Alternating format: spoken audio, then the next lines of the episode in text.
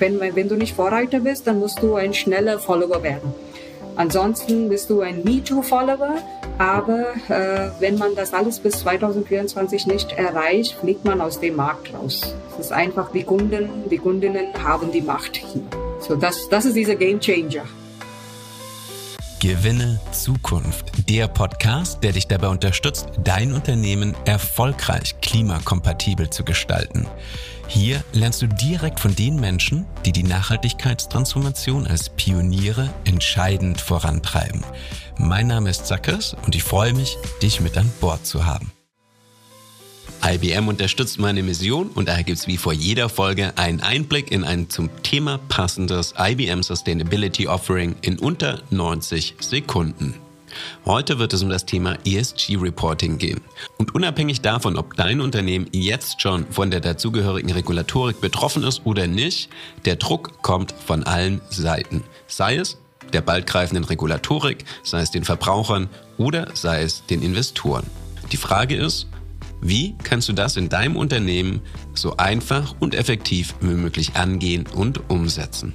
Denn im besten Falle gehst du das Ganze ja nicht nur als eine regulatorische Hausaufgabe an, sondern nutzt es in drei Richtungen. Einerseits für das Emissionsmanagement, das heißt, um ganz konkret Dekarbonisierungsziele festzulegen und die Erreichung zu verfolgen. Zweitens, klar, für die lückenlose und transparente ESG-Berichterstattung, sei es intern oder extern. Und drittens, für die Dekarbonisierung im Sinne des Energiemanagements. Das heißt, um ein verbessertes Energiemanagement im Unternehmen selbst voranzutreiben. Und alle drei Ziele kannst du genau mit einer einzigen Plattform umsetzen, nämlich mit der IBM NVC ESG Suite. NVC bringt mehr als 600 sogenannte Konnektoren mit und kann alle möglichen Datenquellen automatisiert integrieren. Die IBM NVC ESG Suite hilft dir natürlich aber nicht nur bei den E, also Environmental Daten, sondern auch bei den S wie Social oder G wie Governance Daten. Mehr dazu findest du über den Link in den Show Notes. Und jetzt viel Spaß mit der Folge. ESG, SFDR, CSRD und CSDDDD. Ich finde, all diese Abkürzungen könnten locker einen neuen Fanta 4 Song ergeben. Die Herausforderung ist allerdings, dass es hier nicht um Unterhaltung geht, sondern um absolut strategierelevante EU-Verordnungen für jedes Unternehmen. Und in dieser Folge will ich mich einmal wirklich durch das Einmal-Eins der relevanten Regulierungen, die es schon gibt und die auf uns zukommen und nicht nur auf die Großen, sondern natürlich auch auf die Mittelständler durcharbeiten. Und dafür habe ich mir eine Spezialistin geholt, Professorin Cordelia Friesendorf, macht BWL, Schwerpunkt auf Finance, Strategie und Innovation an der Privathochschule SRH. Und sie hat mir versprochen, mir das einmal alles so zu erklären, dass ich als Dummy durchsteige, aber dass es natürlich auch vor allem für die EntscheiderInnen in Unternehmen einmal wirklich, ja, bestens erklärt wurde. Und nicht nur das, die Frage ist natürlich, wen betrifft was und ähm, reicht das alles auch wirklich, um zum Beispiel Greenwashing ähm, in den Griff zu bekommen? Was sind die besten Vorgehensweisen, um hier nicht nur seine Pflichthausaufgaben zu machen, sondern das natürlich als Vorlage zu nehmen, grundsätzlich klimakompatibel zu werden? Und damit herzlich willkommen, Cordelia. Hi, guten Morgen, Sackels. Ganz herzlichen Dank für die Einladung. Also ich bin sehr, sehr gespannt. Da muss ich eine Sache sagen. Es gibt viele Expertinnen. Allerdings, das ist ein Bereich, wo es täglich immer äh, neue Regeln gemacht werden und neue Diskussionspunkte gestartet werden. So daher, das ist auch ein Bereich bis zum Jahr 2050, ne, was es auch dieser Deadline ist von dem Green Deal. Bis dahin sind wir alle so ähm, nicht die Expertinnen, die wir zum Beispiel in einem Bereich haben, wo alles abgeschlossen ist. Ne? Das ist was Entstehendes. Das heißt, äh, die richtige Einstellung, auch für alle Expertinnen, ist, dass wir wirklich täglich lernen, täglich auch kritisch hinterfragen und für die Unternehmen, dass wir ständig unsere Wertschöpfungskette anschauen, was ist unsere Vision, was wollen wir anbieten, äh, dass man tatsächlich adaptable ist, ne? dass man anpassungsfähig ist und willig ist, nicht nur fähig, sondern auch willig ist. Ne? Das ist dieser Test für uns. Ich freue mich sehr auf unsere Zeit hier zusammen. Schön, dich dabei zu haben. Und ich finde, das ist ja schon echt die Herausforderung. Grundsätzlich, Klimakompatibilität, Nachhaltigkeit ist ja echt ein anspruchsvolles Thema. Und ich finde schon eine Herausforderung für viele UnternehmensführerInnen überhaupt, quasi sich dort schnell genug aufzuschlauen. zusätzlich dann noch durch die ganzen Regulierungen durchzusteigen, wenn selbst du als Professorin sagst, das ist für dich ein tägliches Lernfeld, zeigt ja schon, was da auf uns zukommt die nächsten Jahre und dass, man, dass das kein Thema ist, was man einfach mal kurz so nebenher abhakt. Bevor wir wirklich so eins nach dem anderen durcharbeiten und die Relation auch von der ESG-Reporting zur EU-Taxonomie, zur CSRD, zur kommenden Supply Chain Directive auf EU-Ebene, die CSDDD, wirklich mit 3D, ähm, durcharbeiten, das ist ja alles auf die Schiene gebracht worden, um vor allem Greenwashing in den Griff zu bekommen, Unternehmen wirklich dazu verpflichten, Nachhaltigkeit messbar umzusetzen. In deinen Augen, sind wir da auf einem guten Weg oder ist das eher so ein kleines bisschen so ein Failed COP27 nur das auf regulativer Ebene? Wir sind schon auf dem guten Weg. Ne? Das ist wirklich so ein 360 Grad, so 360 Degree Evaluation System nennt man das. Seit 20 Jahren ist das Thema Nachhaltigkeit äh, nicht nur äh, äh, in Europa ist das wichtig, sondern weltweit ist das ein Thema, das bereits angekommen ist. Also als ich Studie war, ne, im Masterbereich, war das schon ein großes Thema. Das ist schon 20 Jahre her. Und da hatten wir das Agenda 2020. Das heißt, bis zum Jahr 2020 müssen wir unsere Ziele, CO2-Emissionen erreicht haben. Ja strategische Prozesse so angepasst haben, dass wir tatsächlich nur nachhaltige Produkte haben. Aber heute stelle ich fest als Professorin, dass das alles nicht passiert ist. Warum? Es gab sehr viele Lücken wir hatten Standards schon. Es gibt ja die ISO-Standard. Es gibt schon OECD-Standarde. Es gibt GRA-Standards. In Deutschland alleine gibt es schon den deutschen Kodex. Aber trotzdem waren diese nicht ausreichend, beziehungsweise die machen Unternehmen fähig, aber gleichzeitig gibt es diese Lücken, wo die Unternehmen entscheiden können, muss ich das tatsächlich übernehmen ja, oder ist das eine Wahl? Ne? Also soll ich, muss ich, oder ist das so eine desirable? Ja, also must have oder das diese Diskussion, was man hat, ist das nice to have oder must have? Und wie entscheiden sich die meisten Unternehmen deiner Erfahrung nach? Wenn die, also hast du das Gefühl, wenn die merken, ups, da ist eine Lücke, dann mogle ich mich rum? Oder machen viele Unternehmen, sehen die tatsächlich, dass ähm, Nachhaltigkeit und Wirtschaftlichkeit Hand in Hand gehen, war ja, glaube ich, auch lange in den Diskussionen und der quasi in, in, in der Wirtschaftstheorie äh, ist ja auch ein Weg, wie ESG entstanden ist, dass man sich davon verabschiedet hat, Nachhaltigkeit immer nur als Kostenfaktor zu sehen, sondern gemerkt hat, das ist ein Performancefaktor. Also wo, wie würdest du sagen, entscheidet sich das Gros der, der Unternehmen für Lücke und Greenwashing oder für Chance und wirtschaftliche Nachhaltigkeit? Bisher war das so, dass diese Nachhaltigkeit wurde als Kostenfaktor gesehen und deshalb war das kein Must-Have, sondern nur Nice-to-Have. Das heißt, die Unternehmen haben Greenwashing betrieben, wo es möglich war, wo sie ein spannendes Corporate Social Responsibility Projekt machen könnten, in den Amazonas äh, oder auch lokal irgendwo in der Nähe oder irgendwas, ein kleines Projekt, wo sie charity-mäßig was gemacht haben, äh, war kein tatsächlicher Nachhaltigkeit. Beziehungsweise, wo äh, ist das stattgefunden? Nur im Marketing- und Sales-Bereich. Ja, so nicht in dieser Wertschöpfungskette. So das ist diese starke Änderung, wo die Regierung, Europa, die EU, auch die USA, G20, ja, G20 Länder und so weiter zusammengekommen sind und sagen, okay, auf der internationalen Ebene haben wir das klar kommuniziert. Das ist deutlich kommuniziert worden. Jetzt müssen wir auf der lokalen Ebene große Unternehmen sowie kleine Unternehmen müssen diese dieses Ziel verinnerlichen, beziehungsweise wie du das gesagt hast, als Performance-Faktor werden. Und das muss tatsächlich äh, von dem CEO, von der CEO, muss das als Strategie verpackt werden, kommuniziert werden im Unternehmen, damit man tatsächlich äh, in allen möglichen Abteilungen, ob das Produktion ist oder Beschaffung ist, Vertrieb, IT, nenn das mal Human Resources, Personalabteilung und so weiter und so fort, ankommt das ist wirklich eine Führungsaufgabe und damit sie letztendlich auf der operativen Ebene, dass sie das umsetzen können. Und somit wird das tatsächlich so eine Performance Indicator, so eine Performance Metric und ein Must-Have. Und das wird auch die Wettbewerbsfähigkeit äh, des Unternehmens in der Zukunft verstärken. So daher ist das wirklich äh, ein sehr guter Weg. Alles wirklich sauber gemacht und es geht ab 2024 in der Umsetzung. So dass wir haben nur ein, ein Jahr, also zwölf Monate plus ein Jahr, also plus ein Monat Zeit. Wir sind schon im, äh, im November.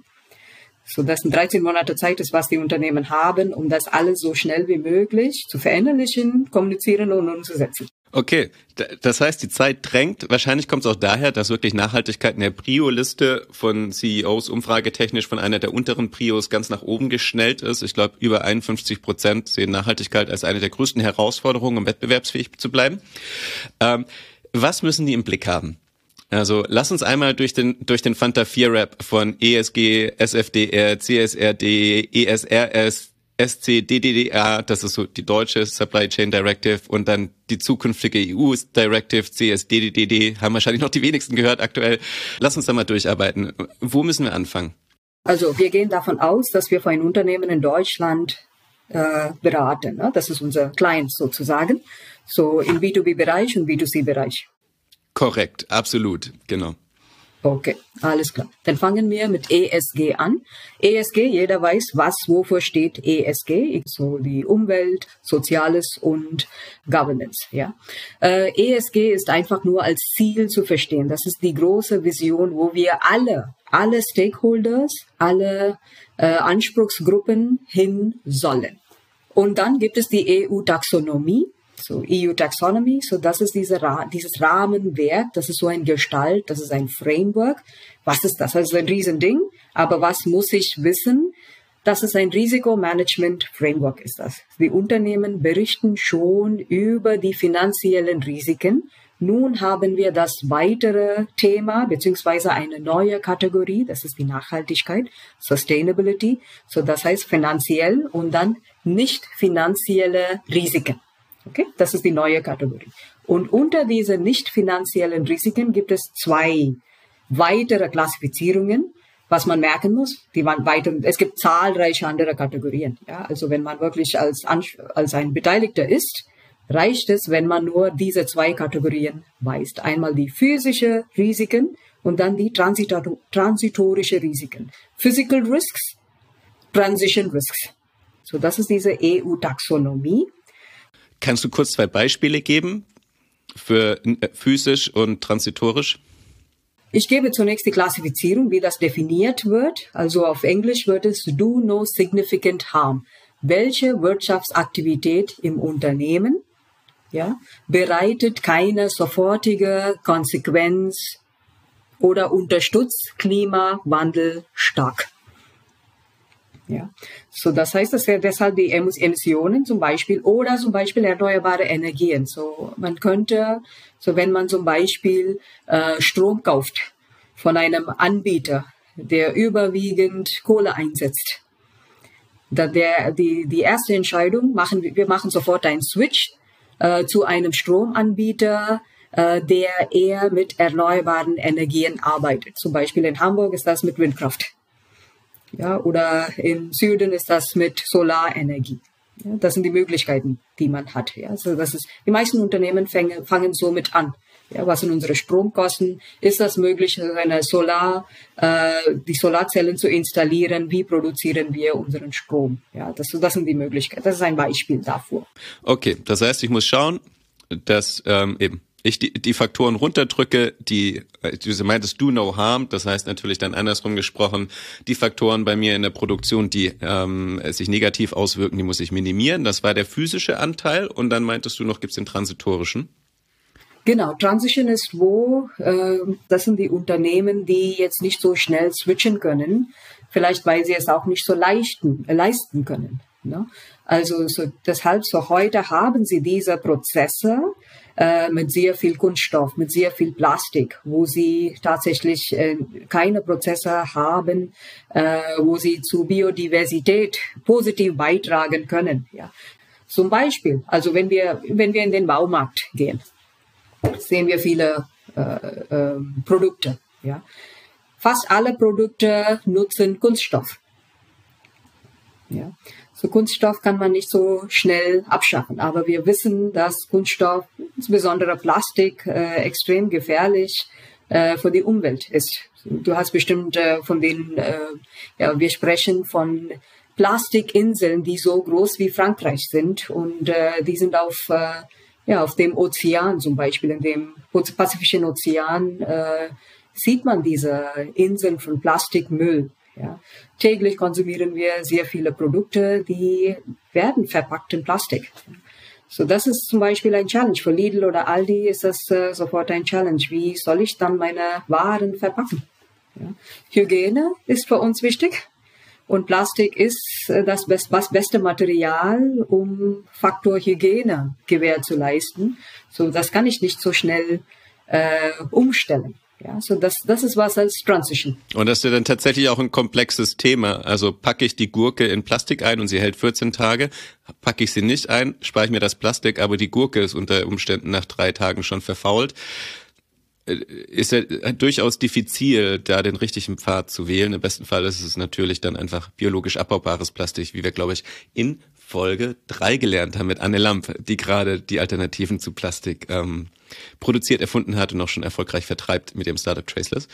Das heißt, ähm, da durchaus eine Herausforderung für Lidl, das im großen Stile umzusetzen, äh, Plastik A zu reduzieren oder B durch biologisch abbaubare, kompostierbare Plastikalternativen zu ersetzen. Genau so ist das, ja. Das heißt, jetzt haben wir, wenn ich das nochmal richtig in Erinnerung habe, die Taxonomie durchgesprochen. Genau. Und dann kommen wir zu CSRD, Corporate Social Responsibility Directive, was äh, in, vor kurzem abgeschlossen worden ist. Also in dem Europäischen Parlament mit mehr als 500 Stimmen. So, das ist schon ein Riesenerfolg in der Europäischen Union. Äh, das war so ein Erfolg, dass äh, der französische EU-Abgeordnete Pascal Durand ich weiß nicht, ob du das äh, gesehen hast. Er hat gesagt, okay, ja, endlich können wir in Europa zeigen, äh, dass äh, ja diejenigen, die Geld haben, nicht das alles diktieren. Money doesn't rule the world. In Europe we can show this, that money doesn't rule the world. Ja, so das ist schon ein Erfolg. So was heißt das? Also ich, da, ich glaube bis zum ja bis Ende Dezember wird das auch äh, von von dem European Council beziehungsweise von den äh, ja, Staatsoberhaupten wird es auch abgeschlossen, abgesegnet werden. Das ist nur so eine formelle Sache, wo sie sagen, ja, okay, äh, das Parlament hat das abgehakt und wir sagen auch, das ist eine Zustimmung, keine ist dagegen und dann geht es äh, in der Umsetzung ab 1. Januar 2023. Das ist so eine Vorbereitungsphase. Ähm, und äh, du hast das auch notiert mit ESRS, ne? ISRS. Das sind die Standards sozusagen. Das ist der Maßstab, Benchmark, wie du das nennen möchtest. ISRS, European Sustainability Reporting Standards. Das genau. heißt, wenn ich das richtig höre, CSRD, also die Corporate Sustainability R Responsibility Directive, CSR Directive. Ne? Genau, Allerdings ja, wurde ja. das S von Social zu Sustainability geändert, glaube ich, mhm. Äh, und beinhaltet damit ökologisch als auch soziale Nachhaltigkeit. Das heißt, CSRD ist die Vorgabe, was zu erreichen ist. Und ESRS ist der Standard, wie man darüber kommuniziert, damit man das Gleiche meint und das auch einheitlich reportet, oder? Genau. So ESG ist das Ziel oder Vision äh, EU-Taxonomie ist ein Framework, Rahmenframework, dass man nicht verloren geht. Und dann CSRD ist die Regulierung. Das ist eine offizielle Verordnung. Das heißt, die, es zeigt positive und negative Konsequenzen auf. Beziehungsweise die, das ist ein Anreizsystem, was welche Aktivitäten oder welches Verhalten wird belohnt und welches Verhalten wird sanktioniert ich vergleiche das jetzt mal vielleicht mit der DSGVO. Also wie groß sind die Sanktionen und ähm, hast du, denkst du, dass es überhaupt realistisch ist, dass sanktioniert werden wird? Also da kommen wir gleich nochmal drauf zu sprechen. Also wie weit sind wir überhaupt davon entfernt, dass all das dann technisch umgesetzt werden kann und tatsächlich auch ein sanktionswürdiges äh, Verhalten festgestellt wird? Waren jetzt mehrere Fragen in einer Frage. Die CSRD hat noch nicht diese Geldsanktionen ganz klar definiert. Also sie haben den Weg aufgezeigt. Das kommt, das müssen wir noch äh, abwarten bis Juni 2024. Deshalb, das, sorry, aber das bringt mich zum äh, Supply Chain Act in Deutschland. Ja, das ist der Grund, warum das in Deutschland sehr, sehr schnell mit diesem Lieferkettengesetz ähm, das alles geplant und umgesetzt worden ist. Das ist ab 1. Januar muss dieses Reporting-Verfahren schon in Deutschland starten. Hier gibt es schon Sanktionen. Ja, also die teuersten Sanktionen sind äh, mit, äh, mit dem Lieferkettengesetz. Äh, fast acht Millionen Euro muss gezahlt werden oder zwei Prozent von dem Jahresumsatz, äh, wenn dieser Jahresumsatz mehr als oder mindestens 400 äh, Millionen Euro ist. So, das ist schon ganz, also wir müssen nicht warten auf die EU mit CSRD, also für deutsche Unternehmen, äh, die Zentrale in Deutschland haben, äh, werden sie schon diese Schmerzen auf der CEO-Ebene schon spüren. Ne? Also schon ab. Also das ist ja nicht nur die Zahlung ist natürlich empfindlich, sondern tatsächlich bin ich als ähm, Unternehmensführer in persönlich in der Haftung persönliche Haftung nicht direkt. Äh, zum Beispiel, es wird jetzt nicht gesagt, ähm, äh, ja, dass es, äh, dass man ins Gefängnis kommt oder sowas. Ne? Sowas gibt es nicht. Ja, die, die, im Vergleich äh, zu den anderen Gesetzen, äh, was man hat. Ähm, aber das ist schon ein Reputationsverlust. Ja, die CEO-Appointment sozusagen. Ne? Wer ist Geschäftsführer? Das ist schon ein langer Prozess. Das sind kurze Verträge, drei bis äh, vier Jahre Verträge. Da muss man schon performen. Und so Nachhaltigkeit wird so ein Metric, äh, um CEO-Performance äh, genauer zu schauen. Kann dieser CEO tatsächlich auch liefern und so weiter. So entsprechend gibt es ja, die härtesten Sanktionen gibt es noch nicht. Das sind derzeit noch Geldsanktionen. Aber ich denke, was schmerzt, ist dieser Reputationsverlust. Ähm, okay, jetzt hatten wir, also wir machen es ja gerade noch ein bisschen komplexer. Wir haben jetzt nämlich noch die Supply Chain, ähm, das Lieferketten-Sorgfaltspflichtengesetz, ein unglaubliches Wort in Deutschland ins Spiel gebracht. Das wirkt ähm, jetzt schon. Da ist der Fokus hauptsächlich allerdings auf der sozialen Nachhaltigkeit, weniger auf der ökologischen, oder? Mhm, genau, ja, ja, so ist es richtig. Ja, Human Rights ist das. Ja, das ist einfach die, äh, die Lieferkette für uns in Deutschland. Das ist einfach, das passt auch viel besser zur deutschen Wirtschaft. Die Wirtschaft, wir produzieren sehr, sehr viel in Deutschland. Wir produzieren das äh, viel mehr, als was wir selber konsumieren können. So deshalb muss das alles exportiert werden. Ja, so also theoretisch gesehen mehr Produktion als Konsum. So das heißt, 40 Prozent äh, von Deutschlands Einkommen ist grundsätzlich äh, durch Export. So deshalb, äh, wir sind auch ein rohstoffarmes Land. So das heißt, unser Hauptprodukt, was wir anbieten, ist Innovation. Wir sind Vorreiter in innovativen Produkten. Das größere Ziel in Deutschland beziehungsweise von der deutschen Regierung, äh, jetzt nicht von der Koalition, sondern von den letzten 30, 40, 40 Jahren schon, äh, eher Deutschland äh, wettbewerbsfähig zu machen durch Innovation, ja, was es auch die DNA von Deutschland ist. Ne? So deshalb nur die Wertschöpfungskette anzuschauen, wie zum Beispiel von der europäischen Ebene, von der EU-Ebene, was, was ja die CSRD macht ja, die gesamte Wertschöpfungskette. Das ist in Deutschland nicht so prickelnd. Warum? In Deutschland die meisten Unternehmen wegen der sämtlichen Regu äh, Regularien und Standards, was wir Bereiche in Deutschland haben, äh, sind viele Bereiche schon nachhaltig. Ja, alles was wir, wir haben zum Beispiel äh, einen Mindestlohn. Äh, wir haben äh, Deutschland hat äh, eine der besten Gesetze äh, vor Arbeitsschutz. So, es würden viele Sachen bereits erreicht. Äh, damit es reicht, wenn deutsche Unternehmen zunächst ihre Lieferketten adressieren. Warum? Viele Sachen werden importiert. Viele Rohstoffe werden importiert. So in anderen Worten, Deutschland exportiert Pollution. Deutschland exportiert Verschmutzung. So, das heißt, hier, die Flüsse sind alle sauber. Hier haben wir, ja, alles ist gut äh, organisiert, ne? sieht alles nachhaltig aus, ne? so Greenwashing-mäßig auch. Aber auch einige Prozesse sind wirklich sauber, nicht nur wirtschaftlich, sondern auch nachhaltig. Allerdings, wenn wir so viel exportieren, äh, dann wir verursachen auch irgendwo äh, die Probleme. Und jetzt kurz, da muss ich nachhaken, ähm, damit ich das richtig verstehe.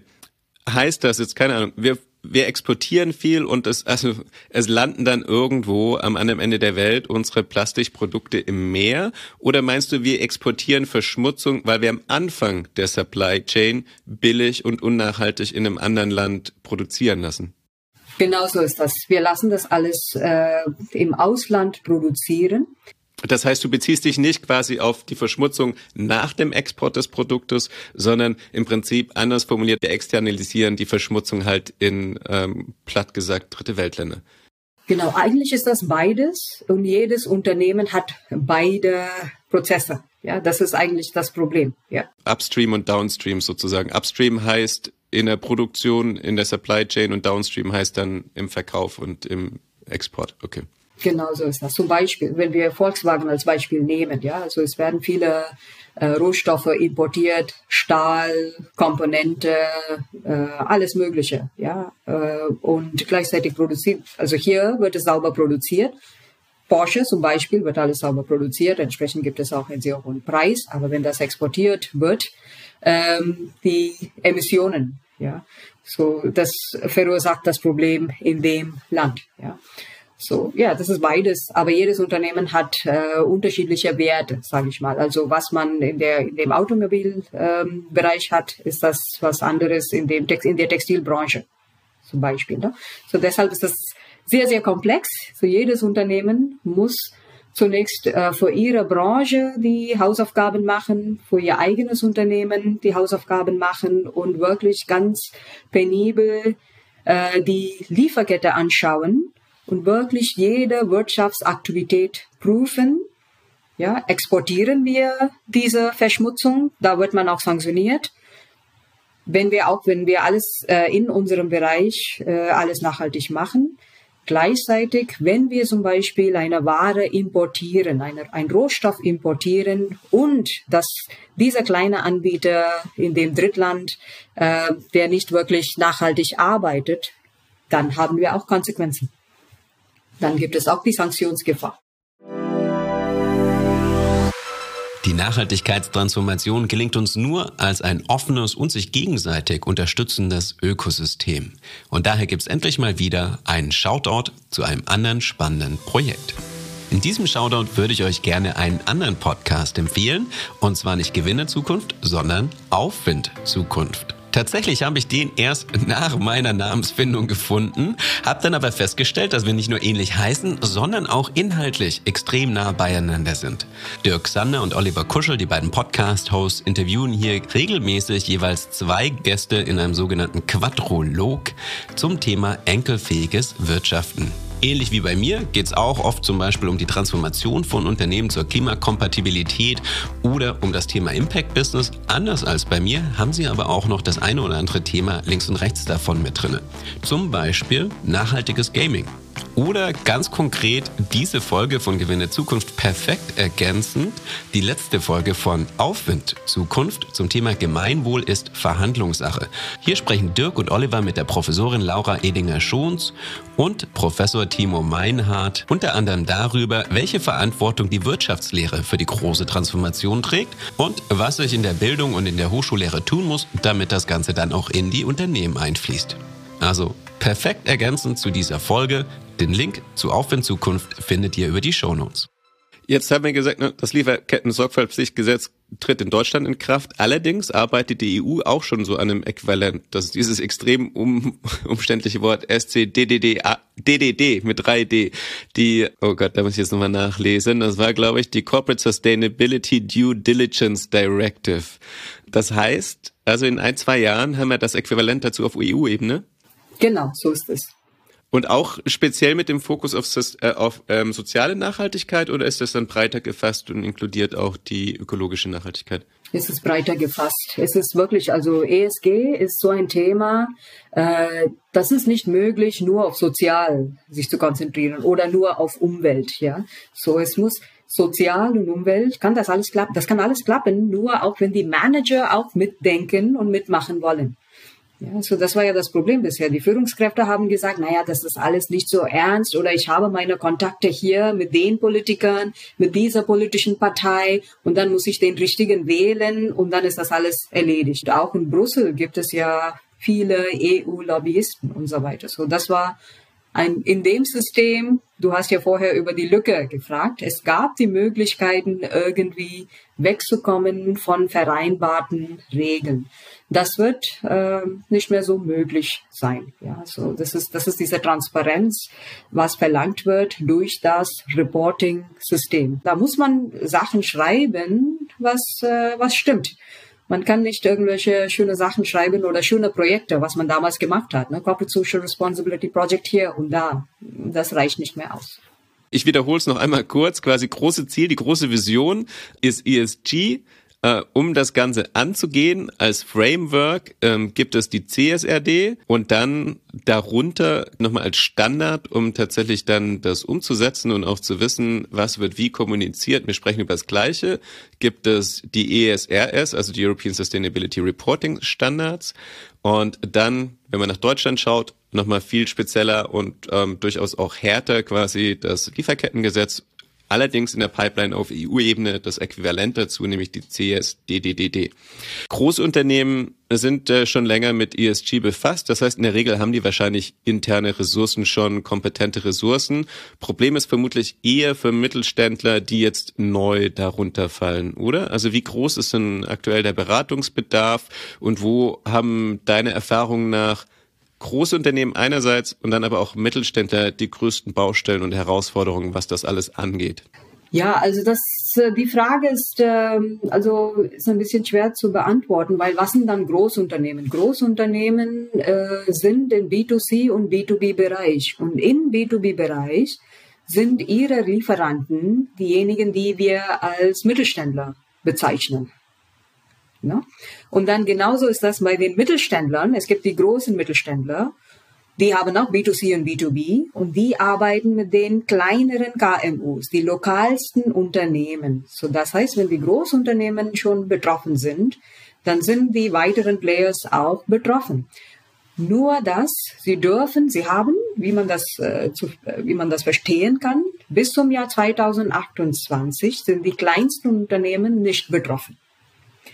Aber sobald ein Unternehmen 250 Mitarbeiter hat, muss das Unternehmen schon ESG-compliant sein. Das heißt, wenn ich das richtig verstehe, ähm, jetzt so als, sagen wir, mittelgroßes Unternehmen, in Anführungszeichen, entweder habe ich Glück und ich verkaufe Direct to Consumer, also ich gehe, ich bin nicht Zulieferer oder sowas, dann bin ich erstmal noch raus und habe ein bisschen Zeit, mich gut aufzustellen. Wenn ich allerdings B2B verkaufe und äh, unter Umständen ein größeres Unternehmen, was schon Reporting ähm, verpflichtet ist, dann bin ich da automatisch mitgetroffen. Allerdings quasi muss ich erstmal halt nur dem großen Unternehmen zuarbeiten und nicht selber meinen Report erstellen. Richtig zusammengefasst, aber also ich denke, wie, wenn man wirklich äh, drauf schaut, habe ich 250 Mitarbeiter, dann bin ich verpflichtet. So deshalb wird es empfohlen, äh, auf allen Ebenen sofort so schnell wie möglich mit dem Reporting-Verfahren zu starten. Ah, da wird's jetzt spannend. Also, weil was ich viel höre, auch von ESG-Startups, ähm, die meinen, dass gerade die ganzen Mittelständler das Thema schon noch so ein bisschen auf die lange Bank schieben, weil die das Gefühl haben, unter Umständen haben sie noch zwei Jahre Zeit und aktuell drückt halt die Energiekrise plus Inflation. Das heißt, ähm, anscheinend ist da das Gefühl, dass gerade so bald betroffene Mittelständler das Thema erstmal noch ähm, auf später vertagen. Ja, das ist vielleicht äh, fehlerhaft. Ne? So das, das ist genau der Punkt. Also die Politiker oder ja, die auch kommunal auf der Kommunalebene werden sie auch sagen, hey, wenn ihr wenn ihr eine Gaspreiskrise äh, habt, haben wir euch ja Geld gegeben. Wir haben ja euch gerettet. Ja? Aber das hat mit den ESG-Regularien nichts zu tun. Ihr habt ausreichend Zeit gehabt. So deshalb wird es wirklich sehr stark empfohlen, so schnell wie möglich zu starten. Die richtige Vorgehensweise äh, ist in dem Unternehmen schon zwei bis drei Personen, die tats tatsächlich nachhaltigkeitsbegeistert sind, äh, als Team zu formen äh, und tatsächlich äh, die Kommunikation zu starten von der strategischen Ebene. Und das heißt, klingt für mich auch so, das braucht schon ein bisschen Vorlaufzeit. Da kann man jetzt nicht sagen, wie damals bei beim Datenschutzgesetz, ah Mist, das kommt in einem Monat, okay, lass das mal kurz durchsetzen, sondern das klingt eher nach einem langen Prozess. Wenn das wirklich die komplette Lieferkette betrifft, dann muss ich erstmal überhaupt rein, die Daten bekommen. Gegebenenfalls, wenn es da nicht gut aussieht, muss ich ähm, Supplier wechseln, etc. etc. Wie lang in deiner Erfahrung nach braucht ein mittelgroßes Unternehmen, um das Thema wirklich querschnittsmäßig A zu verankern und dann B äh, unter Umständen auch den ein oder anderen Missstand aufzuheben? Also die, diejenigen Mittelständler, die schon digital sind, haben ihre Daten dann brauchen Sie jetzt nicht neue Daten zu sammeln. Aber es gibt ja, Digitalisierung ist auch äh, das Thema, was bereits nicht erreicht worden ist von vielen Mittelständlern. So diejenigen Unternehmen, die nicht digital sind, müssen dann neu starten, äh, dass sie tatsächlich die Daten sammeln, um auch darüber reporten zu können, ob sie das Ziel Nachhaltigkeit erreichen können. So. So, das ist der weitere Punkt äh, in Deutschland. Ähm, das ist auch so ein Backdoor durch die Hintertür Digitalisierung in Deutschland durchzuforcieren. Ne? Also ein, klar, ein klarer Ansporn sozusagen zu digitalisieren. Das kommt auch in anderen vielen Folgen immer wieder vor, dass es halt eine Twin Transformation ist. Reporting dann die tatsächliche Nachhaltigkeit ähm, und die Digitalisierung gehen da Hand in Hand. Im besten Fall hat man Ressourcen, die man dafür schon nutzen kann. Und im äh, zweitbesten Fall nimmt man das als Anlass, das endlich umzusetzen. Wie viele Unternehmen deiner Erfahrung nach sehen das so als leidige Hausaufgabe, dass sie entweder verschoben haben oder im besten Fall schon angehen? Und wie viele Unternehmen haben wirklich das Gefühl, hm, wollen wir proaktiv nutzen, wollen wir als Herausforderung angehen und auch grundsätzlich strategisch angehen für die Unternehmensausrichtung? Ja, also ich habe jetzt keine Survey gemacht, ne? also so eine empirische äh, Umfrage habe ich noch nicht gemacht, aber gefühlt, vom Gefühl her würde ich sagen, ähm, ja, ich sage mal 90 Prozent finden das, sie sind nicht wirklich begeistert. Ne?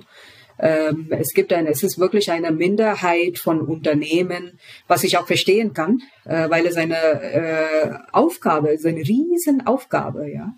Ähm, Leute zu begeistern, Leute zu gewinnen auf der strategischen Ebene als CEO, bevor man tatsächlich umsetzt, auch in problematischen Zeiten mit Gaspreiskrise und alles Mögliche, was wir Krieg, Krieg. Ja, die Stimmung ist so schlecht. Äh, alle haben die große Angst, was sind die Kosten? Das ist auf einer Seite. Also viele Unternehmen in Deutschland können schon die Ressourcen leisten. Ja, an Finanzressourcen mangelt es nicht. Äh, das größere Problem ist, äh, die Mitarbeiter, die Mitarbeiterinnen hiervor zu gewinnen, die Lieferanten, die Lieferantinnen hiervor zu gewinnen. So, wenn alle Beteiligte genau, genauso finanzreich sind, ressourcenreich sind, ist das alles kein Thema. Ja. So, das sind die Zeitressourcen, die Finanzressourcen und tatsächlich das alles umzustellen, und gleichzeitig gute Stimmung im Haus zu haben. Wir haben auch eine Inflationsrate von 10 Prozent. Ja. So ich weiß es nicht, wie viele Mittelständler zum Beispiel in Deutschland sagen, okay, jetzt äh, Jahresgespräch im Dezember, ja gut, da gerne mache ich als Manager, ja, als Reporting Officer, als Führungskraft, äh, ja 10 Prozent äh, on top bekommst du, ja, Gehalt plus 10 Prozent und on top Bonus und so weiter und so fort, weißt du. Das sind die Schwierigkeiten, die die Manager haben. Und dann on top verlangst du sehr viel Aufwand von Mitarbeiter und Mitarbeiterinnen. Mm, mm, die Gretchenfrage ist ja jetzt natürlich, ähm, also klar, schwierig, alle an Bord zu bekommen intern, also dass ich als CEO wirklich dann die nächsten Ebenen dafür begeistern kann, plus die Lieferanten. Ist das dann eine Misconception, dass das dann von meinen Mitarbeitenden falsch eingeschätzt wird und eben nur als Kostenfaktor und Herausforderung angesehen wird? Oder auch wenn das natürlich jetzt nicht meiner Mission entgegenkommt hier mit dem Podcast, ist das ähm, rein Wirtschaft, also rein finanziell gesehen, smartes Vorgehen, das zu vertagen. Ja, der, ich sag mal so, der smarte oder die smarte CEO wird diese Themen, ja, das sind Themen, ja, das ist nicht ein Thema, äh, diese Themen als Herausforderung ansehen weil sie als CEO muss sie auch punkten im Team, im größeren Team, ja, die Challenge annehmen. So deshalb der clevere, die clevere Vorgehensweise ist, das anzukündigen und dann das Reporting-Verfahren zu starten.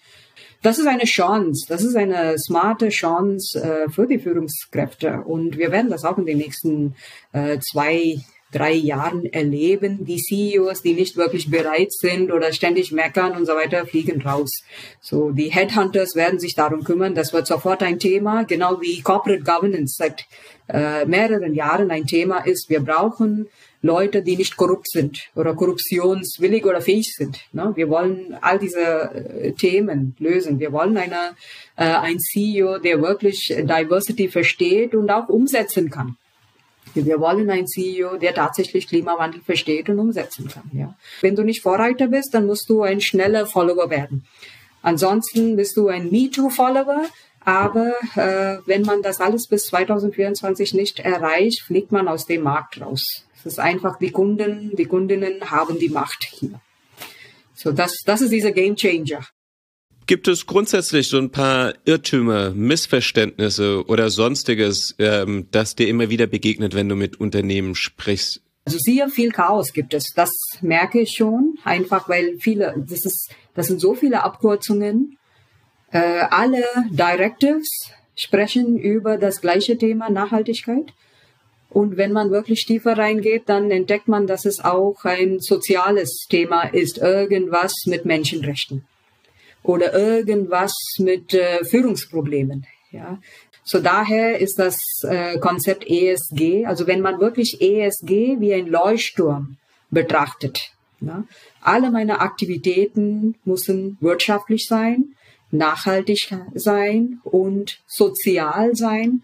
Dann habe ich tatsächlich eine Aktivität produziert, die das Unternehmen absichert. Also das ist viel Arbeit für die Strategieabteilung in jedem Unternehmen. Wo muss das angesiedelt sein? In der Strategieabteilung. So ein, ein Unternehmen muss zunächst Strategy ein bisschen stärker machen.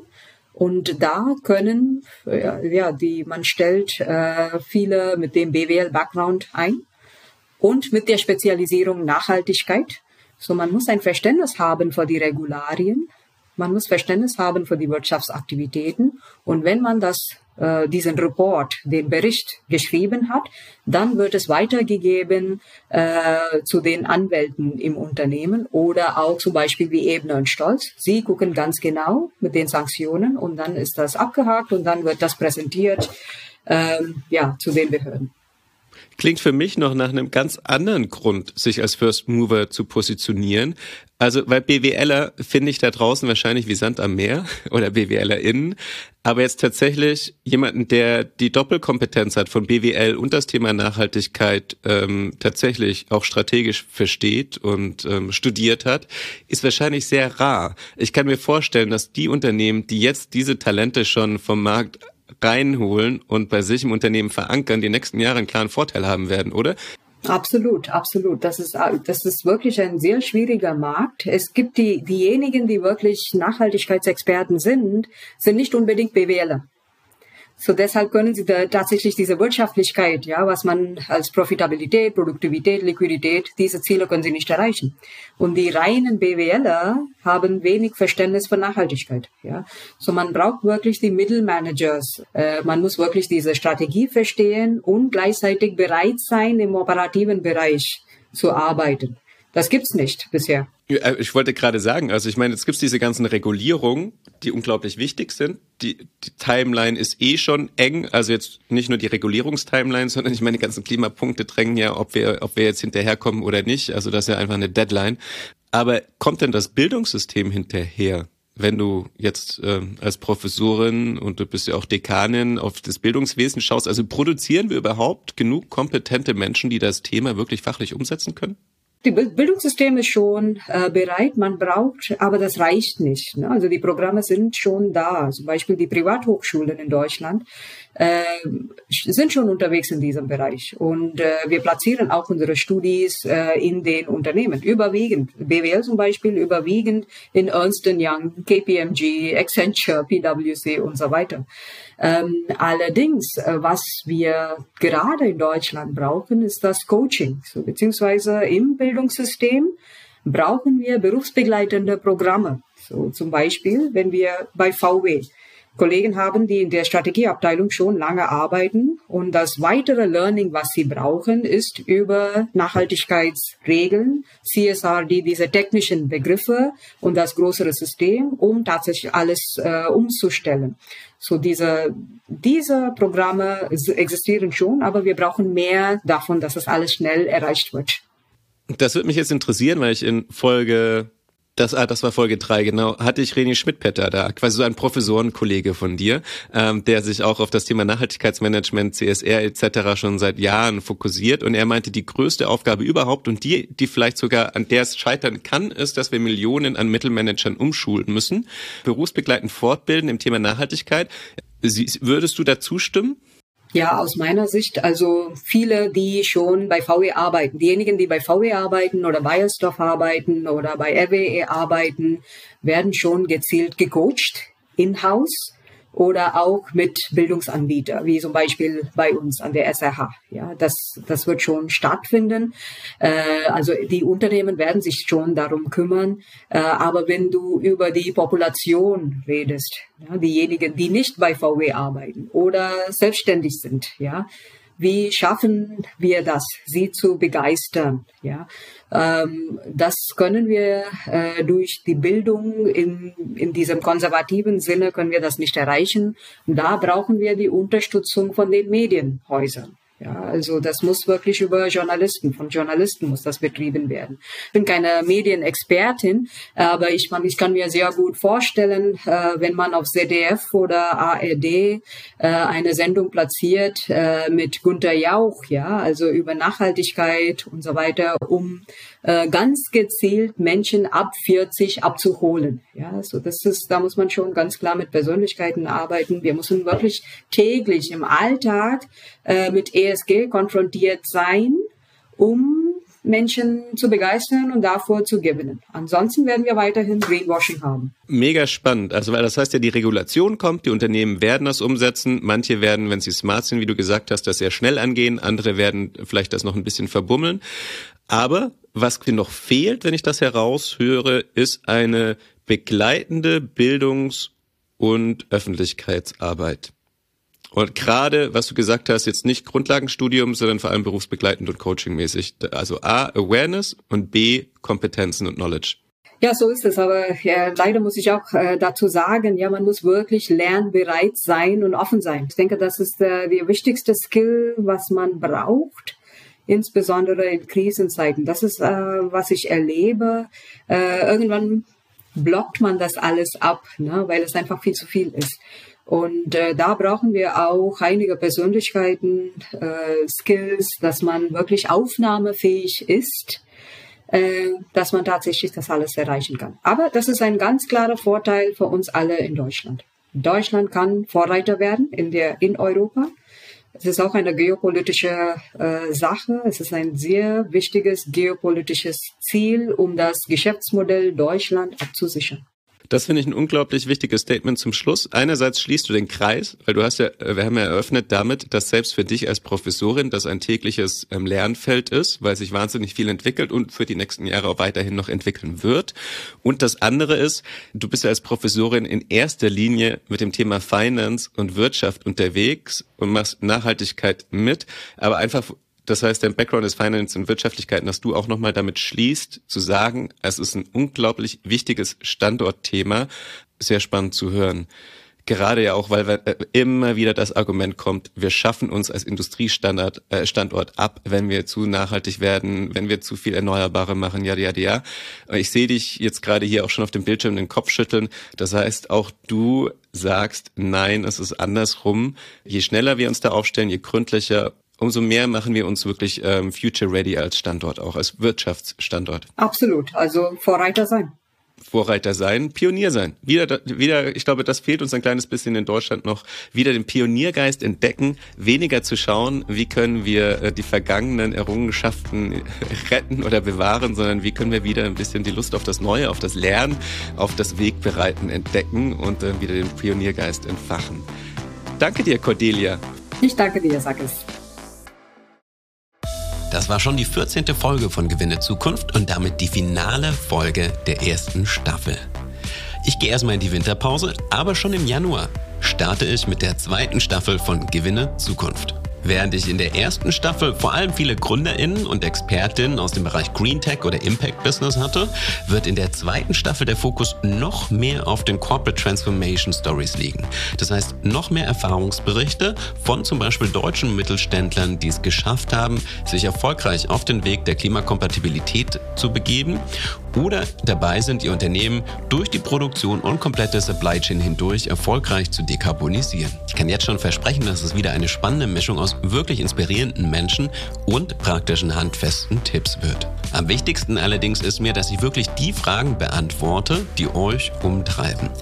Bewertet daher gerne diese Folge und hinterlasst ein qualitatives Feedback oder eure Wünsche für die nächste Staffel und connectet euch mit mir auf LinkedIn und schickt mir gerne dort euer Feedback. Entweder unter meinen Beiträgen oder direkt als DM. Den Link zu meinem LinkedIn-Profil findet ihr auch in den Show Notes.